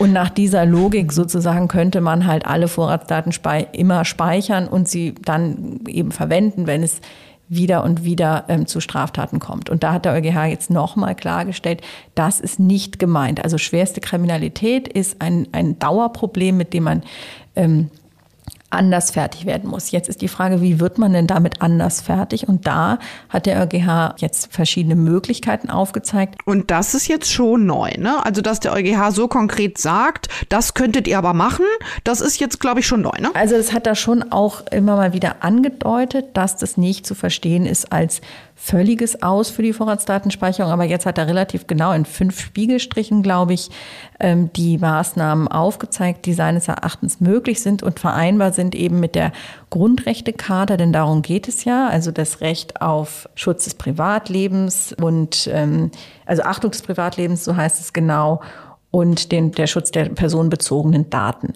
So, was ist jetzt das, worauf sich die Ampelparteien sofort gestürzt haben von diesen Spiegelstrichen. Das ist das sogenannte ähm, Quick Freeze Verfahren, das der EuGH ausdrücklich für zulässig erklärt. Da sieht es so aus, dass äh, Strafverfolgungsbehörden die im Falle einer schweren Straftat der Meinung sind, sie brauchen diese Telekommunikationsdaten, die können die quasi einfrieren lassen, sprich den Telekommunikationsanbietern verbieten, die zu löschen dann werden sie erstmal eingefroren und bevor sie dann verwendet werden dürfen, müsste ein Richter nochmal zustimmen. Also man könnte sozusagen punktuell die Löschung verhindern und dann aber in einem ja, Verfahren wo natürlich dann auch die ganze Verhältnismäßigkeit und alles geprüft wird, die Daten wieder auftauen. Denn das Problem ist ja, dass wenn die Telekommunikationsanbieter nicht zum, zur Speicherung verpflichtet werden, löschen sie die Daten, sobald sie die nicht mehr brauchen. Und das führt eben dazu, dass sie dann auch nicht mehr rekonstruiert werden können. Also das ist ein, wenn man so will, Vorgriff ähm, auf das deutsche Verfahren, das jetzt irgendwann zur Entscheidung steht, worauf ja auch die Ampel wartet. Die Ampel hat ja in ihrem Koalitionsvertrag gesagt, dass sie äh, nur eine anlassbezogene und durch richterlichen Beschluss äh, zugelassene ähm, Speicherung möchte, will aber eben das EuGH-Urteil abwarten. Das kommt bestimmt irgendwann, ist es aber nicht davon auszugehen, weil der EuGH jetzt schon fast genervt immer wieder diese eine Linie betont, ist wirklich überhaupt gar nicht davon auszugehen, dass das deutsche Verfahren irgendwie anders ausgeht als das irische. Das heißt aber, diese Quick-Freeze-Lösung, also quasi die Daten werden erstmal gespeichert, äh, aber nur bis zu einem Zeitpunkt, wo dann eben ein Richter sagt, wir brauchen die jetzt, die Strafverfolgungsbehörden dürfen die in diesem Fall haben. Die ist ja von der Ampelkoalition durchaus angestrebt und das wäre ja schon eine Lösung, mit der alle relativ gut leben könnten, oder? Wenn es dabei bleibt. Genau, da gab es gestern von FDP-Politikern, also Konstantin Kohle, der stellvertretende Fraktionsvorsitzende und auch von dem rechtspolitischen Sprecher der Grünen sofort das Signal, ja, Quick-Freeze-Lösung, damit können wir gut leben. Das ist aus Sicht der Ampel ein Gleichgewicht zwischen den ja legitimen Forderungen der Strafverfolgungsbehörden einerseits und andererseits eben diesem, ja, die Ampel hat ja ein, insbesondere FDP und Grüne ein großes Unbehagen bei der Vorstellung, dass eben massenhaft Daten gespeichert werden für den möglichen Fall, dass man sie irgendwann mal brauchen kann. Das ist ja dieser Streit um die Vorratsdatenspeicherung, der, ich würde fast sagen, 20 Jahre alt ist. Das stimmt wahrscheinlich nicht ganz, aber, ja, aber 15 schon wirklich auf jeden 15. Fall, würde ich auch sagen. Und das ja. ähm, nur noch mal ganz kurz, wir haben zwar schon mehrfach drüber gesprochen, aber nur mal zur Erinnerung.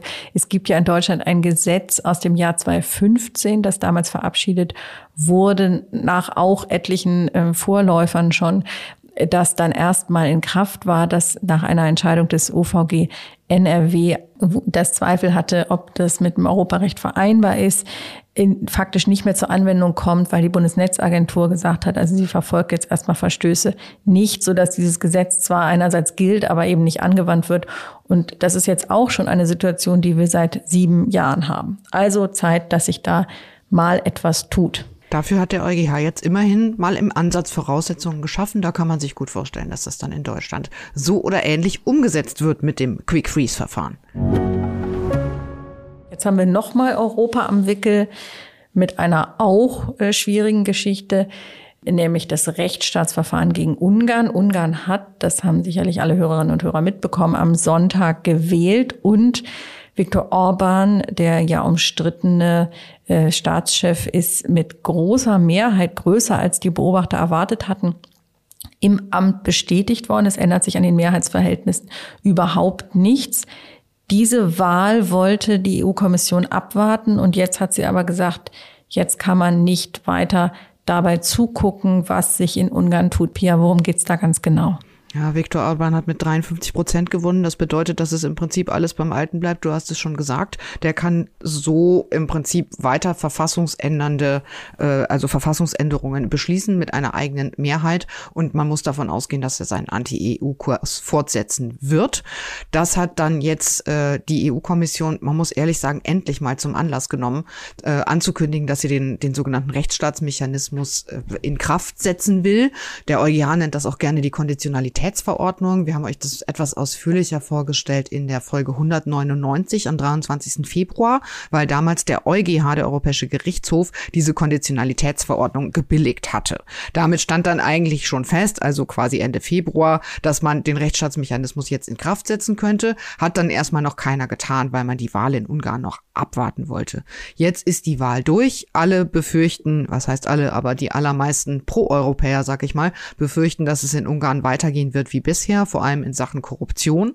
Und deshalb hat man jetzt gesagt, wir setzen den Rechtsstaatsmechanismus in Kraft. Rechtsstaatsmechanismus, was heißt das? Auf Deutsch bedeutet das kein Rechtsstaat in einem Mitgliedstaat, keine Kohle von der EU. Also man versucht eigentlich die Mitgliedstaaten, vor allem Polen und Ungarn, um die geht es im Wesentlichen im Moment, dazu zu bekommen, minimale rechtsstaatliche Standards einzuhalten, indem man ihnen ansonsten EU-Fördergelder kürzt. An Polen will die EU jetzt wohl noch nicht ran. In Polen geht es ja meist um den Abbau der Justiz. Ähm, das wäre wahrscheinlich auch im Moment ein schlechter Moment, da Polen sich ja gerade sehr an die Seite der äh, anderen westlichen Staaten stellt in Sachen Ukraine-Krieg, während Viktor Orban sich weiterhin als Russlandfreund positioniert und im besten Falle sagt, das ist nicht unser Krieg. Er hat also nach der Wahl am Sonntag auch den ähm, ukrainischen Präsidenten Volodymyr Zelensky als Feind von Ungarn bezeichnet. Das gibt also schon gute Gründe, dagegen Ungarn jetzt vorzugehen. Es gab tatsächlich auch äh, gestern, als Ursula von der Leyen, die EU-Kommissionspräsidentin, bekannt gegeben hat, dass der Rechtsstaatsmechanismus jetzt in Gang gesetzt werden soll, Applaus im EU-Parlament für diese Entscheidung. Bis die Gelder jetzt gekürzt werden, kann es allerdings wirklich noch dauern. Die Regierung in Budapest hat noch mehrfach die Gelegenheit zur Äußerung vorher und mindestens 15 EU-Staaten, die wiederum mindestens 65 Prozent der EU-Bevölkerung ausmachen, müssen auch noch zustimmen. Allerdings kann man wohl davon ausgehen, dass die Zustimmung da groß genug ist, dass da gegen Ungarn vorgegangen werden wird. In Ungarn geht es eben, wie gesagt, vor allem um die Korruption. Da verschwinden eben auch EU-Gelder einfach in irgendwelchen dunklen Kanälen. Keiner kann da nachvollziehen, was mit dem Geld passiert, das aus der EU kommt. Und deshalb hat die Kommission jetzt beschlossen, da die Daumenschrauben mal anzuziehen, wo es wirklich weh tut, nämlich bei der Kohle.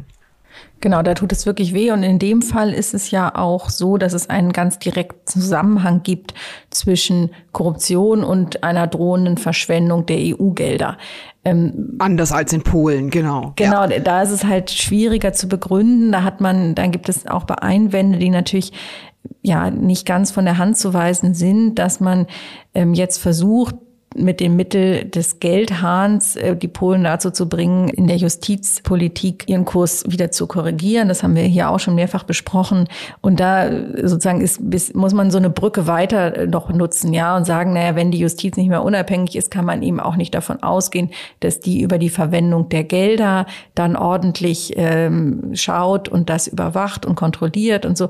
Das ist aber natürlich schwieriger zu begründen und der Verdacht drängt sich da natürlich auf, den von den Gegnern, also insbesondere also aus den, von den Gegnern des Verfahrens, also insbesondere in Polen eingewandt wird, dass das doch ähm, reichlich vorgeschoben sei, weil man eigentlich Strafzahlung dafür verlangt, dass sich Polen eben nicht an die Werte der EU hält. In Ungarn wird es einfacher werden und wie gesagt, der Europäische Gerichtshof hat äh, den Rechtsstaatsmechanismus durchgewunken. Von daher können da jetzt Polen und Ungarn meckern. Helfen wird ihnen das erstmal nichts.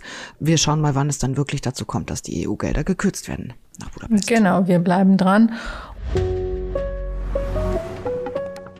Und jetzt kommen wir zu einem gerechten Urteil, das vermutlich das einzige ist, was heute in dieser Folge nicht ganz so düster ist wie die restlichen Themen, die wir besprochen haben. Helene, du hast es schon gesagt, es geht ums Oktoberfest und es geht um eine Eventagentur, die angeboten hat, äh, Tickets für das Oktoberfest in bestimmten Zelten. Jetzt könnte man denken, wie kann man das denn verbieten? Im jetzigen, es geht um das Oktoberfest 2022. Also wer jetzt meint, ich sichere mir schon mal Tickets, das Oktoberfest ist zweimal ausgefallen, 2022 bin ich auf jeden Fall da dabei, der ist auf diese Website gekommen und hat versucht, sich ein Ticket zu sichern.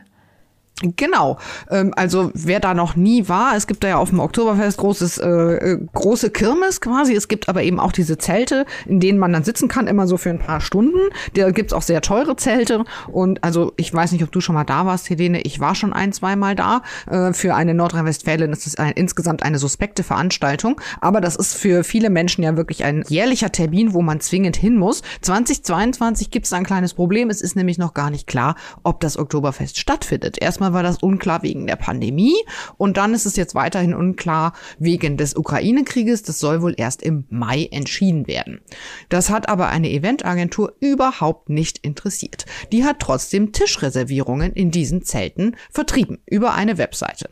Und dagegen haben jetzt geklagt drei Münchner Gastronomiebetriebe, die auch auf dem Oktoberfest jeweils ein Festzelt betreiben. Und die haben gesagt, äh, liebe Leute, es kann ja wohl nicht wahr sein, dass die hier Tischreservierungen verkaufen in unseren Zelten, obwohl noch nicht mal klar ist, ob das Oktoberfest überhaupt stattfindet. Die haben wahrscheinlich Angst vor Schadensersatzklagen dann oder was, weil sie dann die Tische gar nicht anbieten können, wenn die Leute mit ihren Karten kommen. Ja. Vermutlich. Also ne, ich kann halt schlechten Tisch anbieten, wenn es das Oktoberfest nicht gibt.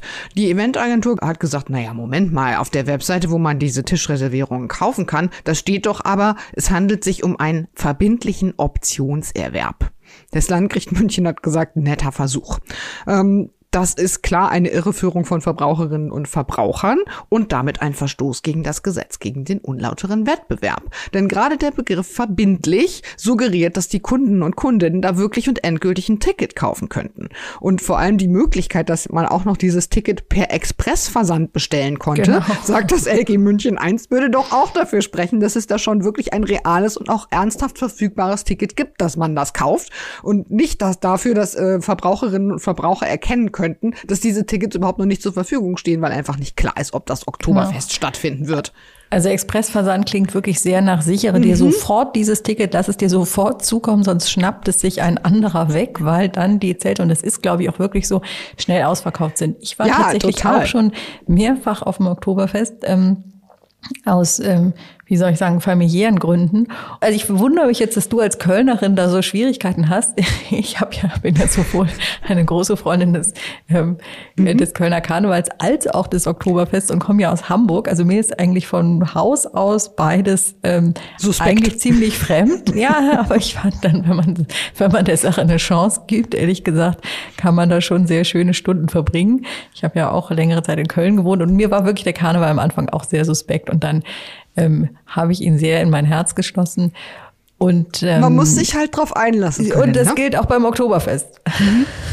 Genau, also ich, ich sage dazu jetzt nichts. Ich bin gebürtige Westfälin. Vielleicht beantwortet das deine Frage. Und da kann man dann noch so lange in Köln leben. Das wird irgendwie mir, glaube ich, nicht weniger suspekt werden, dauerhaft. Weder der Karneval noch das Oktoberfest. Trotzdem natürlich total gerechtes Urteil. Man kann ja nichts verkaufen, genau. was es noch gar nicht gibt. Wo kommen wir denn dahin sozusagen? Also ob man es nun mag oder nicht, ähm, ist jetzt mal völlig zweitrangig.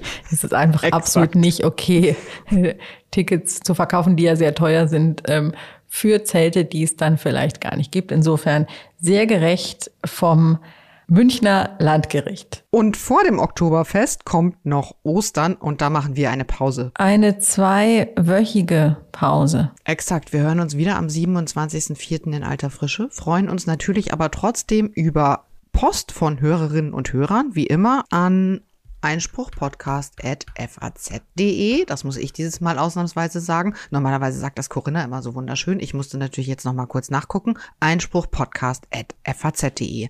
Ihr Lieben da draußen, trotz dieser unfassbar grauenvollen Zeiten, wir wünschen euch eine gute Woche. Wir wünschen euch drei gute Wochen. Wir hören uns wieder am 27.04. und freuen uns schon drauf. Und ich bin Anfang Mai dann wieder dabei, Pia. Ich freue mich jetzt schon drauf.